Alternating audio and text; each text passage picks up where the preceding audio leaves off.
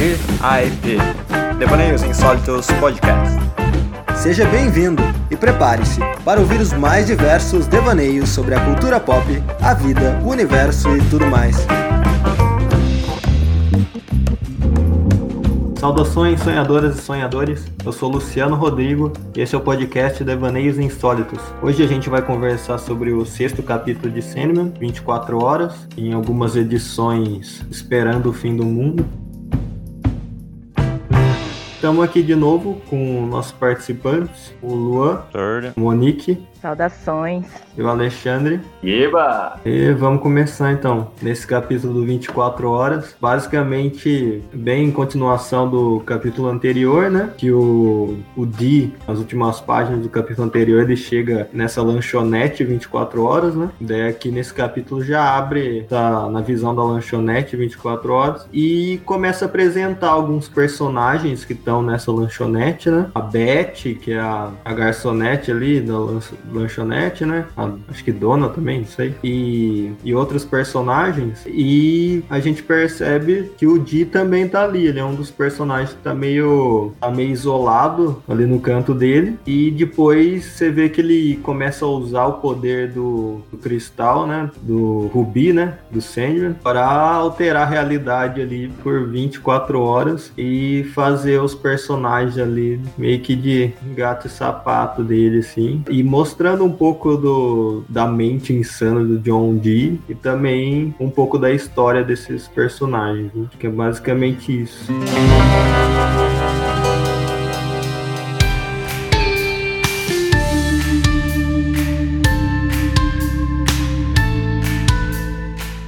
Gente vai começar a dissecar as páginas então, né? Vocês querem comentar alguma coisa da capa? Ó, a capa eu tenho aqui na, na edição da, da Pixel, tá? Né? Que ela foi feita em tinta acrílica, nanquim, pastel a óleo, moldura de madeira e vários objetos. Ele tem uns rostos, né? A toda volta. Será que a cena do meio é pintura ou será que é uma foto? Parece, ah, não sei, talvez seja pintura. É, talvez seja pintura, porque aqui ele não diz, tipo, colagem de foto, essas coisas, né? Que Tem até uns raio-x, né? E nessa capa que aparece na segunda página, tem al- alguns outros tão diferentes, né? Tá, porque a maioria tá diferente. Tem uma segunda capa? Na segunda página da, dessa edição do PDF tem, sempre tem, né? Só que geralmente é a mesma capa, Aham. mas os rostos estão diferentes aqui. É diferente. Parece que ele faz duas versões, né? Mas é, eu acho que a interpretação é meio essa, né? Meio que tenta mostrar um pouco de desespero, né? Um pouco dos vários personagens, tem o relógio ali, né? Que eu acho que é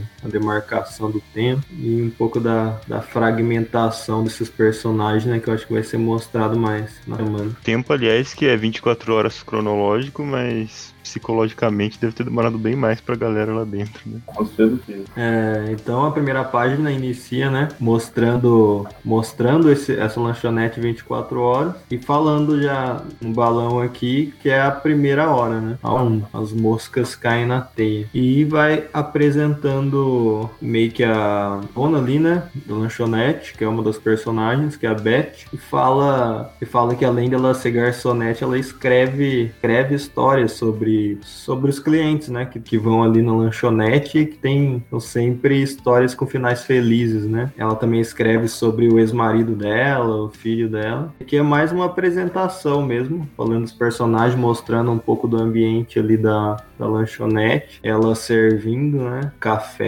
Ela é bem interessante, né? Na verdade, todos os personagens são bem, bem legais de, de conhecer. Ela vai usando os clientes dela pra história dela, né? E você fica imaginando as, as coisas que ela escreveria. E vai falando dos sonhos dela, né? De certa forma, sonhos assim da vida, né? Que ela um dia vai pegar isso aí, vai entregar para editores famosos, né? Dos Estados Unidos. São, são jornalistas, escritores. É, então, os sonhos não oníricos, né? Dela. Ela já fala no, no segundo, na segunda página, né, que é o, que é o segredo dela, né, que ela escreve suas histórias que ela não mostra para ninguém, né? Ela mantém em segredo até esse dia que ela idealiza, né? Ela vai mostrar para esses jornalistas, escritores e vai ficar famosa. Ela tá com, com um ideal de artista meio Van Gogh na cabeça dela, né? De que ela vai fazer tudo, vai mostrar de uma vez e o pessoal vai reconhecer o talento dela. É tipo, fico imaginando bem isso, né? Que tipo, várias pessoas que estão em trabalhos meio que normais, né? Acabam pensando muito tempo, né? Tem muito tempo para pensar, né? E acabam pensando nos sonhos, em outros trabalhos que queriam estar, essas coisas. Que é bem realista, assim, existir uma pessoa realmente que nem ela. E também de, de como escritora, né, se inspirar em pessoas reais e coisas do cotidiano, né? Entre aspas, Sim. banais, assim, né? Escrever como se fosse contos da vida, né?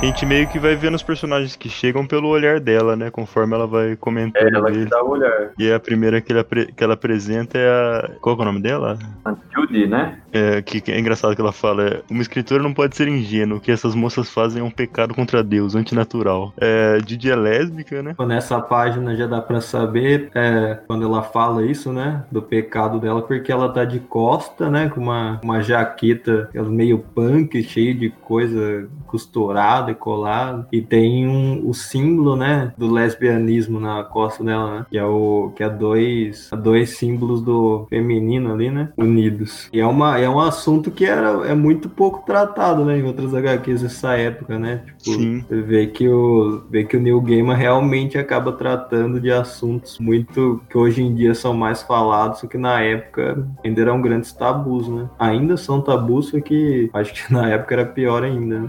É. E ele coloca meio que esse olhar conservador que a galera tem na mulher, né? Fala que nas histórias dela, ela meio que coloca. Ela faz essa de, casar com, com um homem e a namorada dela casar com outro cara. É. Ela coloca as ideias dela em cima da, de uma vida fictícia dessas pessoas. né? É porque a Beth já é uma mulher mais velha ali, não sei quantos anos ela tem, né? Mas ela tem essa muito essa visão romântica, né? Da vida, da vida ideal das pessoas, né? Ela Sim. escreve, ela quer escrever histórias românticas, que dá tudo certo no final. E tem muito desse negócio do, do casal heteronormativo ali, né? É sempre o, o homem vai casar com a mulher ali e ter o final feliz, né? Ela quer escrever como se fosse uma novela da Globo.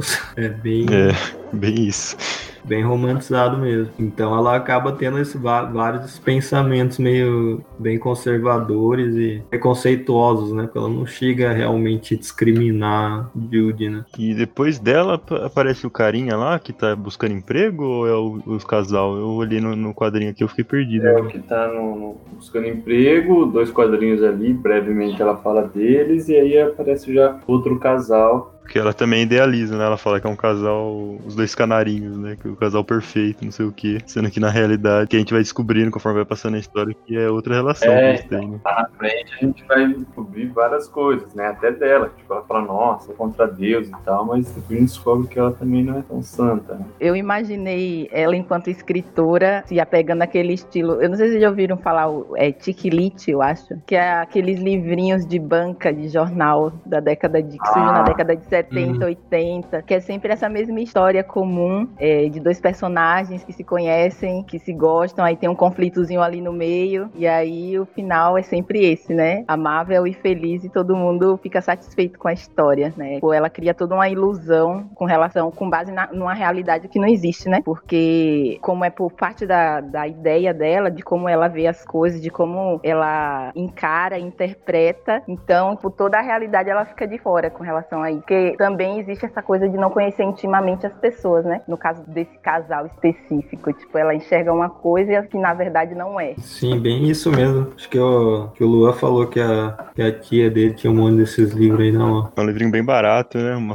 um folha- papel jornal e tal. É, tipo, pulp, né? Tipo, a parte romântica da literatura pulp. Mas eu acho que se renovou bastante esse, esse estilo, né? Tipo, você acha ainda no- nas bancas, com é, página de jornal, as capas, aquelas capas escandalosas, de um cara de um super gostoso É, e uma mina toda derretida do lado dele e tal. Só que você tem esse mesmo tipo de, de livro sendo produzido, muito produzido e muito consumido, só que não necessariamente é mais nessa pegada, né? Tipo, de ter esse tipo de capa, de ter. Acho que rolou uma inovação, né? Nesse mercado. romances hot. E vende, cara. Eu tenho um sebo, tem gente que procura. Ah, você tem isso em grupo de, de, de venda de, de livro, a galera consome muito essa, essa leitura. Só ver que, bom, eu não li, né? Mas acho que 50 tons de cinza segue um pouco meio essa vibe aí, né? E Sim. ficou super famoso. Engraçado que nessa literatura a, a obra em si não é muito, muito reconhecida, mas o, o escritor, né, que faz vários iguais, vários semelhantes. Né? Se eu não me engano, a mulher que mais escreveu o livro na história é uma que chama Bárbara Cartilandi. Eu não sei, eu não sei onde que eu vi isso. E aí um cara que é bem, que não escreve esse tipo de gênero, é bem famoso, eu não sei de qual área que ele, ele tava falando sobre ela. E, a- e aí, pô, velho, a mulher famosa no mundo inteiro vendendo isso, tá ligado? É muito doido, porque são histórias geralmente escritas por mulheres para mulheres. Uhum. Né? E sempre nessa mesma pegada. É, Foi uma febre mesmo, né? Vendeu muito, era material muito barato, né?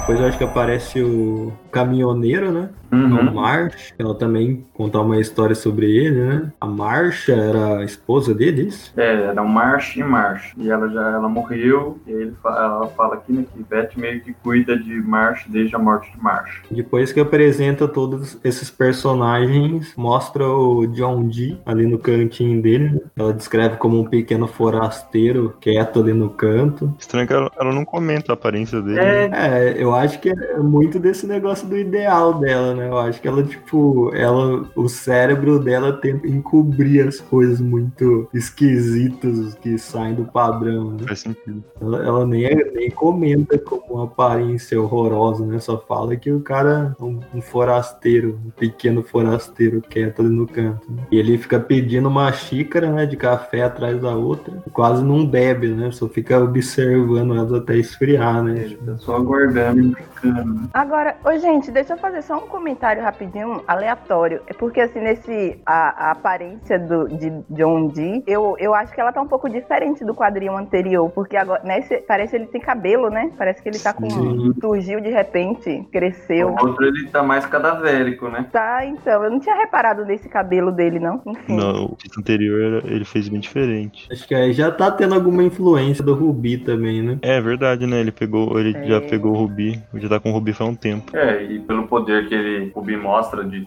de tudo que ele faz com os outros e tal, acho que com certeza ele, o Bi deveria ter poder pra ele ficar como ele quiser, ou etc. Ou só o desenhista resolveu mudar mesmo, né? Vai saber. Às vezes a gente quer julgar os quadrinhos né, na lógica realista e não É, às vezes, precisa, às né? vezes é questão criativa mesmo.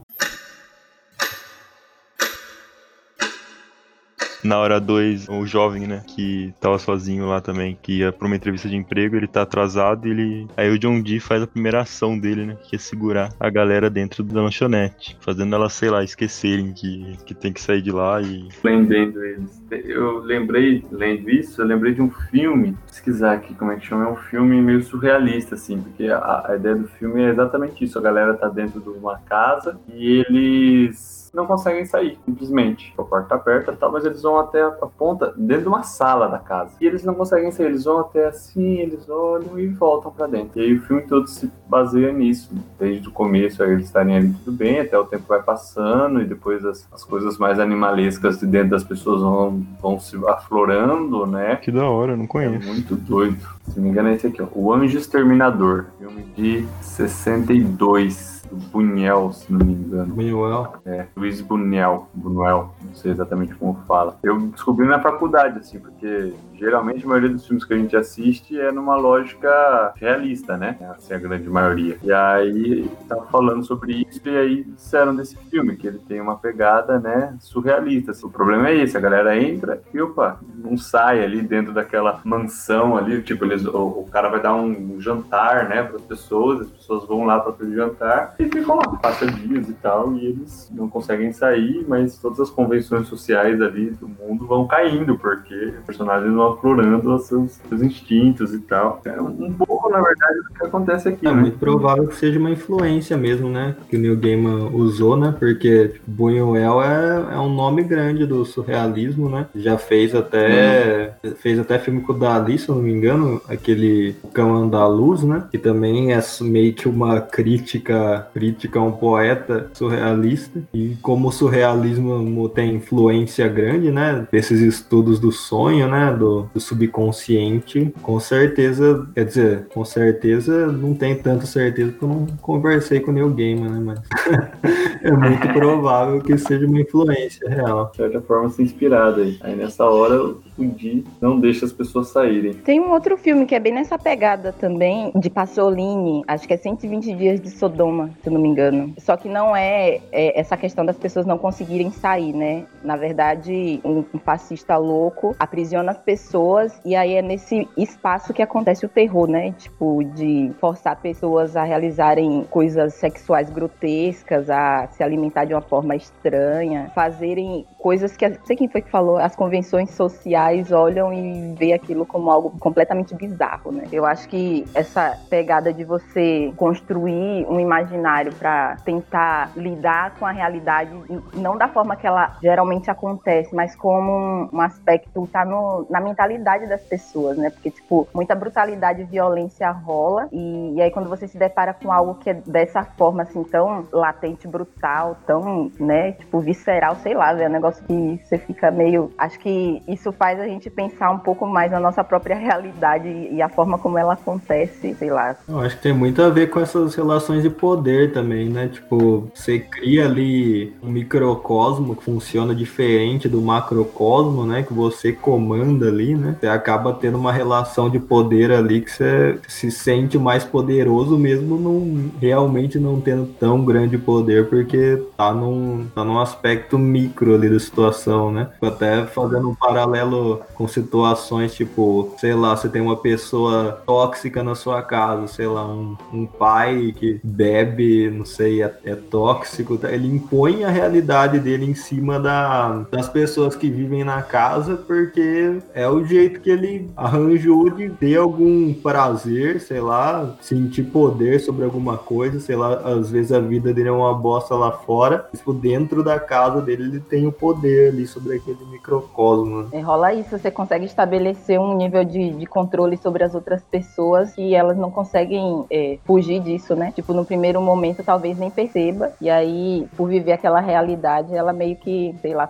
vai considerando aquilo normal e as coisas continuam acontecendo por mais escrotas e bizarras que sejam, né? É bem isso, porque tipo, uma pessoa tóxica, muitas vezes ela não é tóxica na primeira, à primeira vista, né? Ela começa, ao, ela vai aos poucos impondo essa relação sobre as outras pessoas, né? E daí você chega num momento que você nem sabe como você chegou naquela situação bizarra que você tá e você não consegue sair mais. Tipo, você nem percebeu quando isso começou, né? A gente entrou na discussão dos relacionamentos abusivos, homens. Eu não sei se realmente existe esse paralelo, se o Game pensou em alguma coisa assim, mas eu acho que é meio intrínseco nesse esses tipos de relação de poder, né? Uma pessoa com poder sobre outra. É só pensar no governo brasileiro, a gente não precisa ir muito longe. É, é, que o governo já é um negócio macro. né?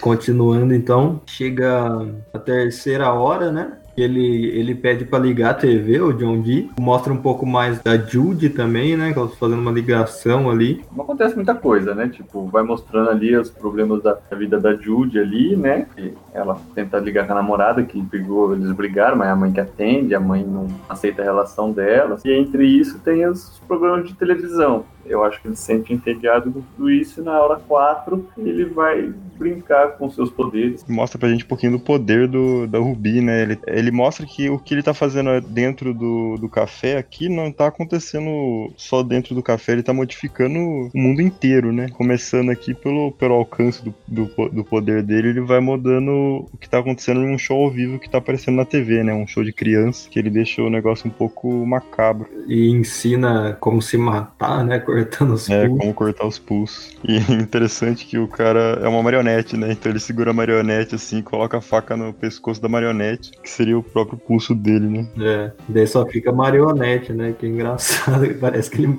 ele morreu, mas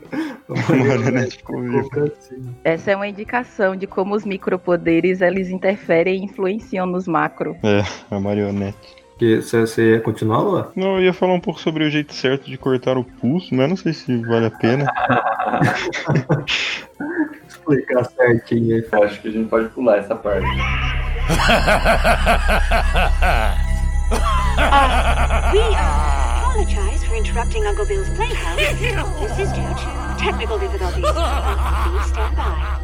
Daí vamos pra, pra hora 5, né? Moscas inquietas. E o cara, né, ó, do casal começa a perceber que. Vê que o, o poder não é tão completo sobre a mente das pessoas, né? Porque de vez em quando alguém percebe alguma Uhum. coisa, né? O cara do casal lá, ele começa a perceber que parece que ele tá há horas no, no café, uma coisa estranha. Só que daí, tipo, meio que já a mente dele já não tá muito entendendo mais, né? Que ele já, já emenda a fala, né? É. E se eles não acabaram de entrar, né? Algo tá muito errado pra ele ali, só que ele não consegue realmente pensar claramente pra saber o que tá acontecendo. De repente ele tá de boa de novo. Estranho que dá pra gente pensar como seria essa sensação. É meio, acho que deve ser tipo a sensação que você vai na geladeira e não sabe que você foi pegado. Deve ser um negócio tipo assim. Que você fica parado pensando que alguma coisa foi tirada da sua cabeça, mas você não sabe exatamente o que, que é. Alguma informação que você perde. Ou mesmo quando você tá num sonho e você tem aquela, aquele lapso de lucidez, só que você É. perde ele rapidamente, assim, Depois você você volta pro sonho.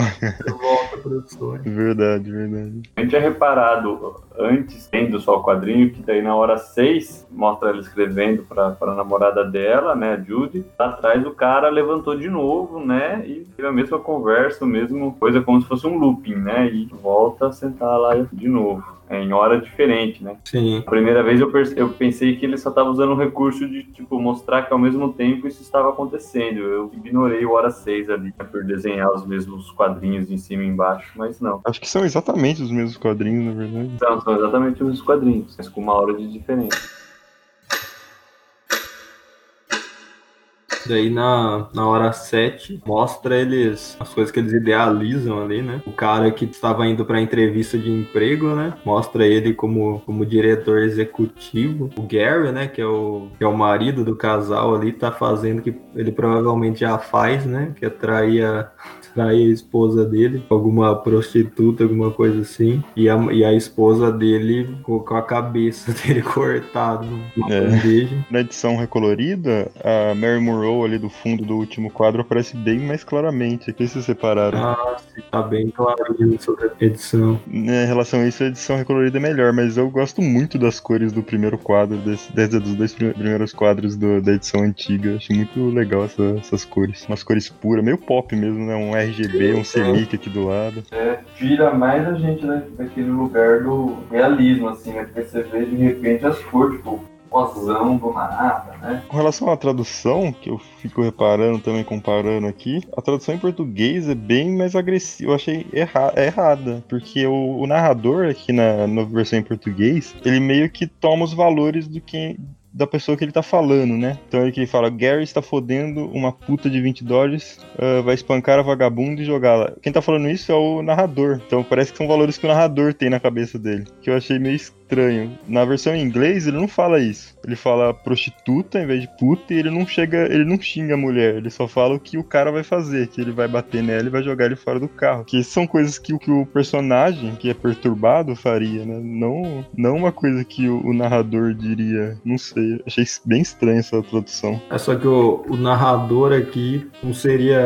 Acho que é um, é um narrador meio que tá meio que envolvido nesse pensamento um pouco do John Dee também, sei lá. É, eu estranhei. Porque é, é agressivo mesmo o modo que ele fala, né? Na, na tradução que eu tenho aqui, ele não, não chega a xingar. Ele não xinga, né? Não, nem, nem na da Conrad, nem na da Pixel. Mas é sempre uma escolha, né? A tradução não tem como. É, o papel do tradutor é complicado, né? Porque línguas diferentes é praticamente. A língua não é só palavras diferentes, né? Uma cultura inteira é traduzida em palavras, né? Então o papel do tradutor tem que fazer muitas escolhas: escolhas linguísticas, escolhas culturais, escolhas artísticas, escolhas de regionalismo também, né? É sempre reescrever. Eu tenho um livro do Tolkien, que é o Tom Bombadil, é uma poesia, né? E aí tem duas traduções, assim. Logo no começo ele explica, olha, uma é mais ligada a, a manter a métrica que o Tolkien escreveu, porque, imagina,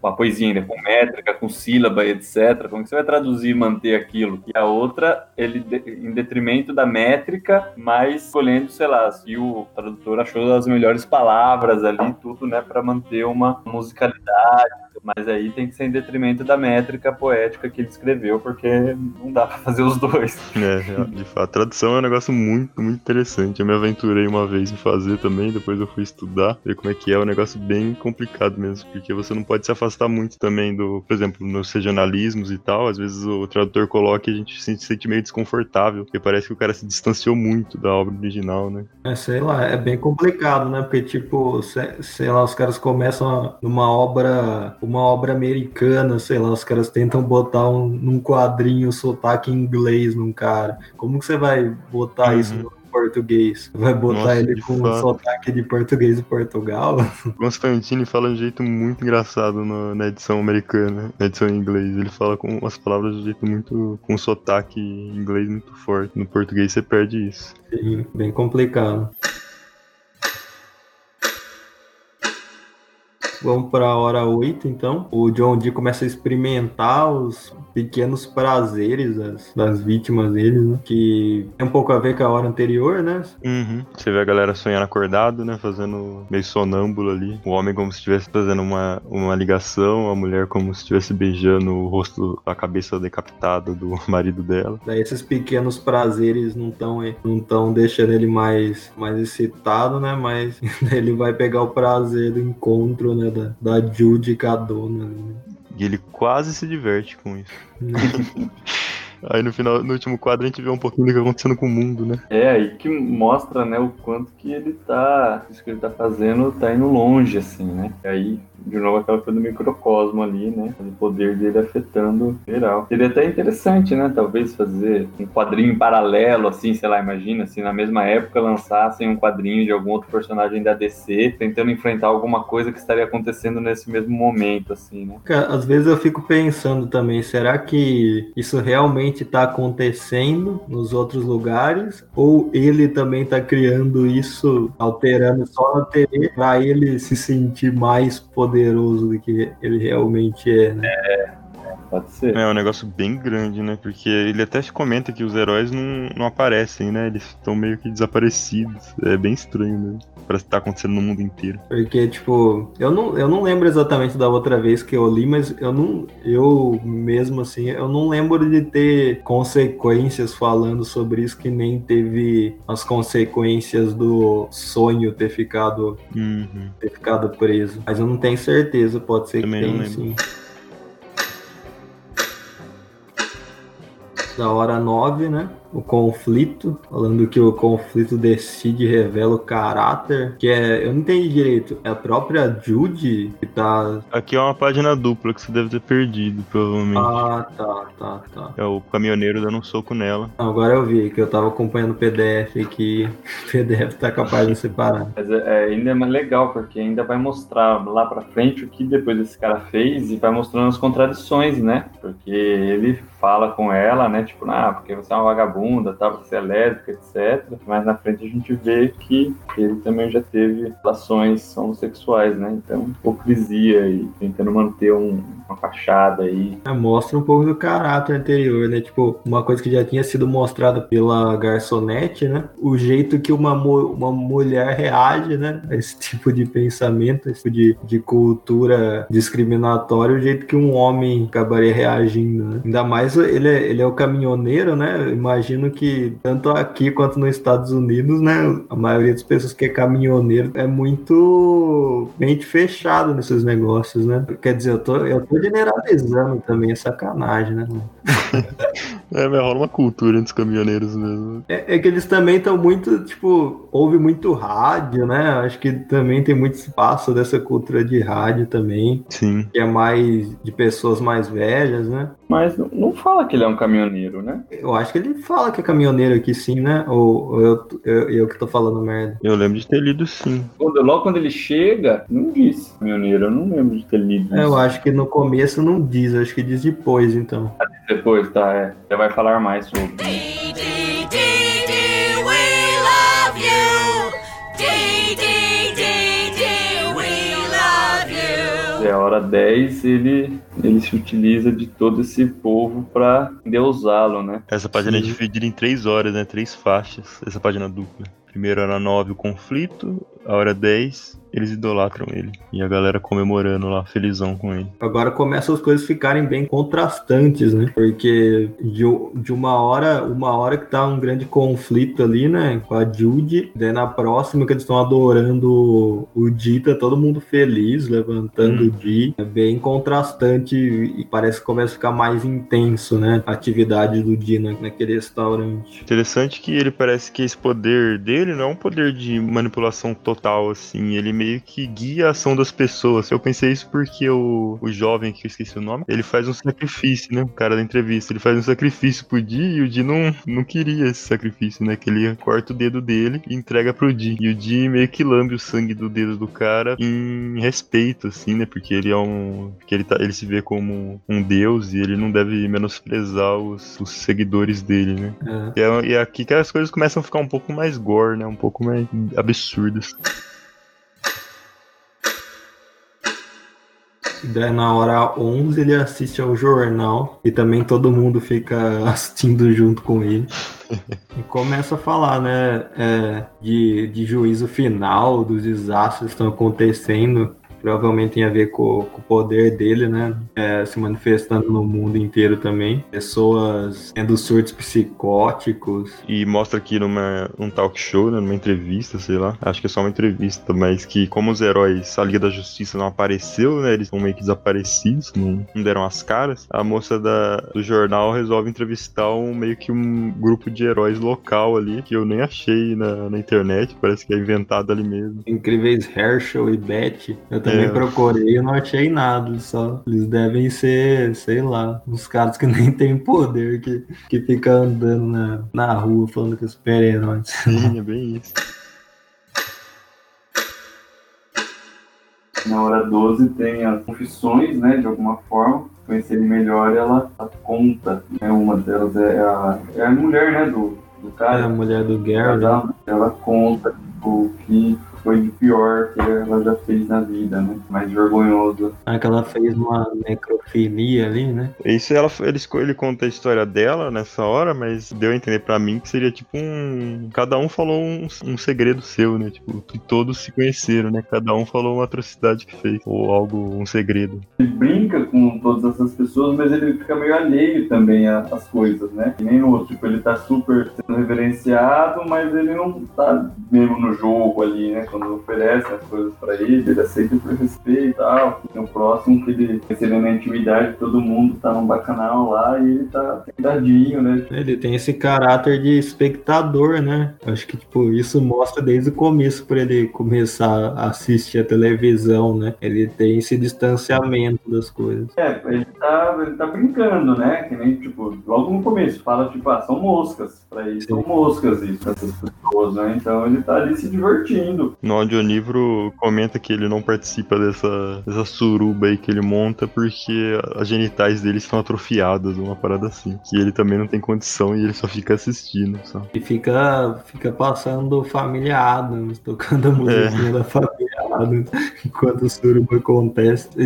Vocês entenderam alguma relação disso? Eu não fiz nenhum paralelo. Isso aí. Às vezes é só pra ser bizarro mesmo. É, então. Engraçado, ele no, no último quadro dessa, dessa página aqui, ele só fala legal. Legalzinho.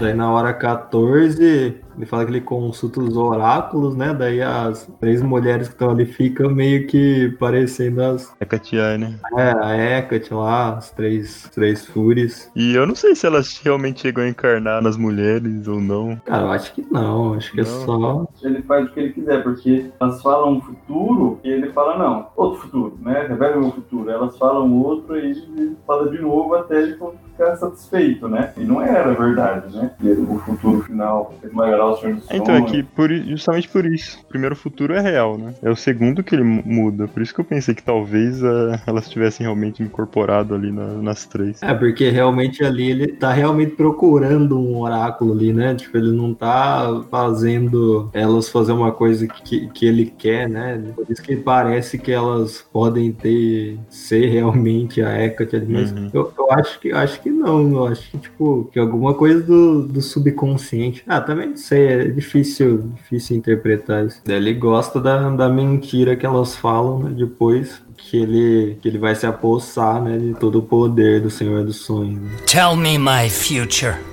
You came from dust. You walk the dust. You go back to dust. Hora 15 ele exercita o sadismo dele, ele devolve a consciência das pessoas pra elas, né? Pra elas verem a situação em que elas estão. E elas ficam desesperadas né? ali. É o que deve ser realmente para as pessoas a pior hora, porque enquanto você tá ali, você não tá consciente, né? Ele, ele tá dominando tudo, você não sabe o que você tá fazendo, nem nada, né? Imagina, daí de repente você se vê consciente opa, o que, tá acontecendo? O que eu fiz, né?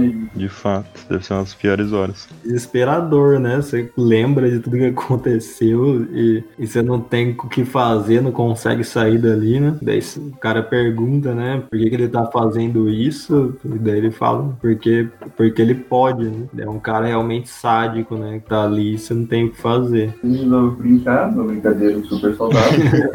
Morte no escuro. Como que a- edição nova aí também é só quadros pretos, né? E Sim, e os balões. os balões, né? que bem engraçado. Porque só quadros pretos deu um grito A e o Di, que não mostra o né? Mas só uma risadinha. Né? É, dá pra saber que é o Di pelo formato do balão, né? Mas você não é. sabe quem morreu até a próxima hora, né? Quer dizer, até a próxima hora não, não sei quem morreu, quem morreu ali. Eu também não sei não. é, não fala quem que é o primeiro que morre, né?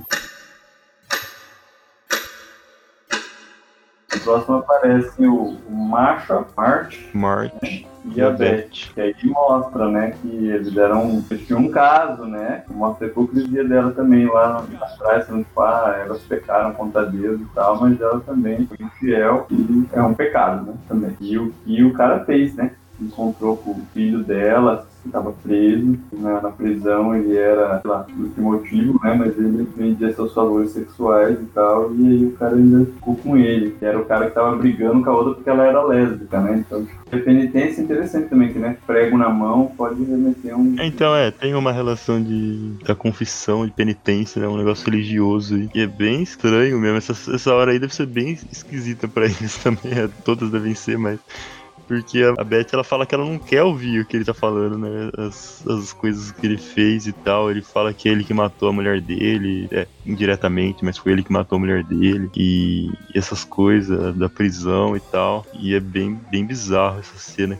É, E ele mostra o lance da homossexualidade dele também, né? É uma sexualidade dele. E essa cena é bem, acho que bem mais bizarra aqui do que no, no curta que a gente viu também, né? Que tem o curto da saga aqui. Tem que dar bastante ênfase, né? No prego, nos pregos enfincando na mão dele. É. E ele morre, é, ele morre ali? Eu não entendi, ele morre. Eu não sei, não. Então, no próximo próxima aparece né, ele caído que com sangue no rosto. ele tá caído com sangue, acho que é.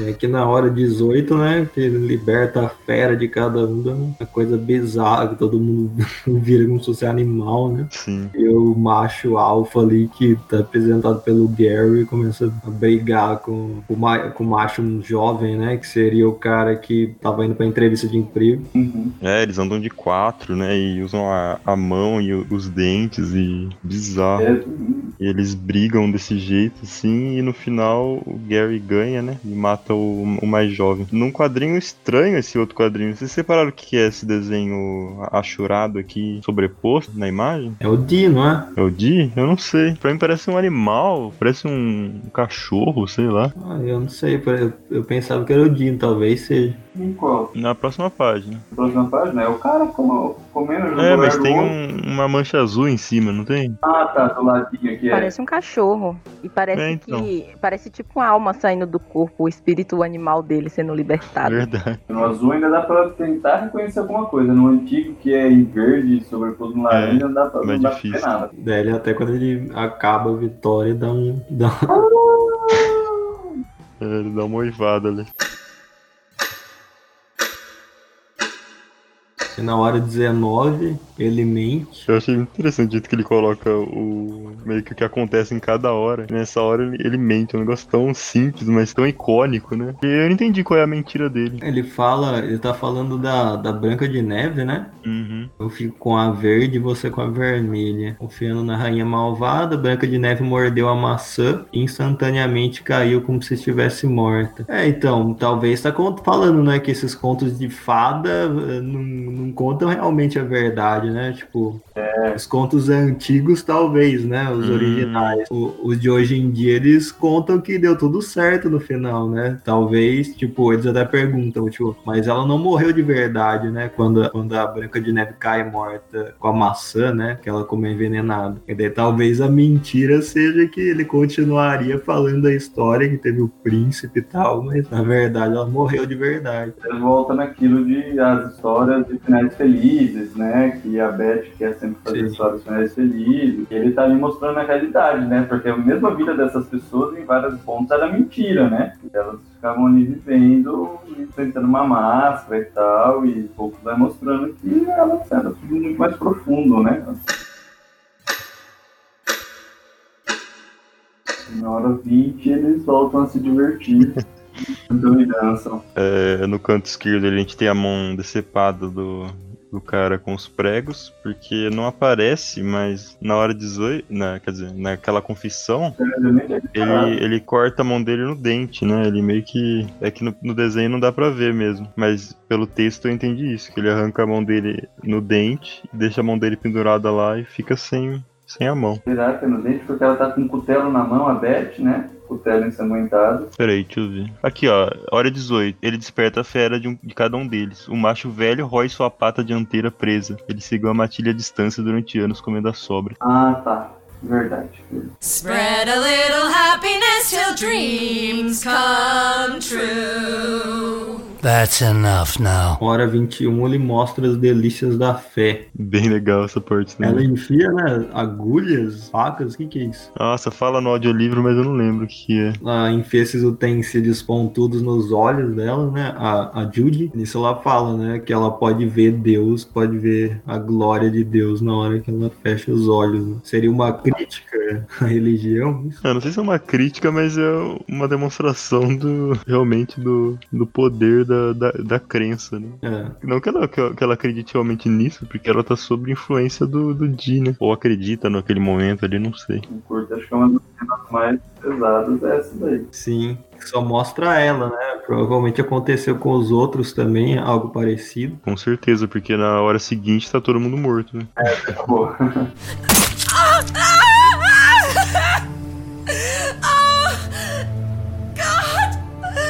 A 22 ele ficou sem fazer nada lá, contemplando os mortos. O que tá escrito na plaquinha aqui? Por favor e obrigado são palavras Ah, mágicas. tá.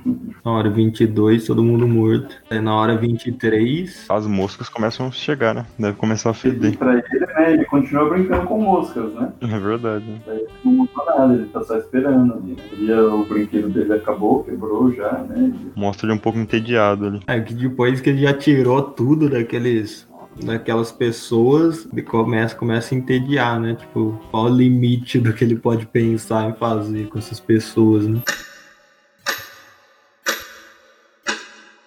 Daí chega na hora 24, já tá entediado e, aparece o aparece o sonho, né? Aparece o Morpheus. Ele fala que já tava ficando chato, né? Ainda bem que o Morpheus chegou. Daí termina, né? Mostra o Morpheus ali chegando e o Dee falando que ele não tá forte o suficiente, né? Pra tornar as coisas interessantes, né? Provavelmente pensando em alguma espécie de conflito. E Sandman nem responde, né? Eu acho que ele sabe que, que é meio que verdade isso. Ele não tá forte o suficiente. E termina, né? What do you think you are doing? Ah, hello. Vocês querem comentar um pouco do, do curta? Pode ser. O curta é um live action. E o, li- o live action acontece mais ou menos o que acontece com, com o quadrinho. Só que tem algumas cenas a mais que são feitas em desenho mesmo, animação, né? Que são cenas que não tem no quadrinho. De maneira geral, acho ele bem fiel. É bem ele fiel. só, tipo, completa isso pra mostrar algumas coisas do Sandman, né? E como ele chega ali e tal. De maneira geral, ele é bem fiel, ele é bem, feitinho. Vale a pena vocês que estão ouvindo aí procurarem assistir. né? Se você colocar 24 horas Sandman curta, aparece já. Tinha que achar o, o comentário da, da Monique do curta. É, eu, tô, eu tô procurando também. Eu me lembrei agora do meu comentário. Mas é sério, assim, gente, na moral. Tanto é, esse quadrinho quanto o curta, eu acho que eu falei que era indigesto, né? Bizarro indigesto. Bizarríssimo e indigesto, porém Mas muito, muito bem, bem, feito. feito. É isso mesmo. The New York Times. Mas é uma curta bem feita, legal de se ver. Tem algumas umas coisinhas diferentes, né? Tem uma parte de animação no final. Tem um Sandman melhor do que daquele outro fã. Pra trailer. Fã trailer, né? Que é um Sandman zoadão. mas O trailer supostamente da, que era pra uma série da Netflix. Nesse curto, o Sandman até que tá interessante. Realmente quero ver como que vão fazer na série do Netflix. Vai ficar da hora mesmo. Cara, acho difícil fazer os caras adaptar esse volume do 24 horas na Verdade, série. né? Porque, tipo, se fosse uma série, por exemplo, da, da Amazon, da HBO, talvez tivesse algo mais próximo. Na da, Netflix eu acho difícil. Mas o Neil Gaiman tá, tá supervisionando, né? Tudo. Eu- Parece que eu tinha visto um comentário dele falando que tá ficando legal. É, no, na última vez que o Minhola falou que o filme do. O novo filme do Hellboy era bom, o filme era bem ruim. É, não sei ali. Isso eu não vi. Eu, eu tava comparando, sei lá, com o Martin falando, poxa vida, estragaram a minha obra, né? O Alan Moore nem assistindo os filmes É. falando ó, nossa, pelo menos o autor tá, tá falando, pô, legal, né? Assim, tá interessante. Talvez seja só É. marketing, né? Mas Agora eu só, eu só quero saber o que, que vai acontecer com John Dee, porque eu acho que uma daquelas três possibilidades do futuro dele vai acontecer. Eu duvido que seja ganhar de Sandman, né? Vai saber, né? Eu espero que não. E se ele acabar aí, as outras edições são todos volumes em branco, porque o Sandman morreu. Não faria sentido continuar com o mesmo título. Vai que o John Dee virou o mestre dos sonhos. Eu espero que não. Aí meus sonhos acabam. Eu não quero mais sonhar. Acho que é isso aí, né? Mais algum comentário? Alguma palavra de sabedoria? Minha mente não tá produzindo mais palavras de sabedoria, não. tomem cuidado com quem fica no, no canto afastado da lanchonete no escuro. Se alguém encontrar com o Luan num- numa lanchonete, não sentem perto dele. É, verdade. Eu também, provavelmente, sentaria no lugar mesmo. É, eu confesso que eu já fui essa, essa figura aí no. É, mas a ideia é ninguém chegar perto mesmo, né? É, Você já ideia. foi? É, eu já fui sozinho pra ficar no cantinho sombrio ali. É interessante. Ficar na vida das pessoas, ficar imaginando o que você faria com elas. Eu espero que nenhum de vocês nunca encontre um rubi. Só sei disso. Ah, o máximo que vai acontecer se a gente encontrar um rubi é, é vender pra pegar o dinheiro dele. né? Realmente, um rubi comum.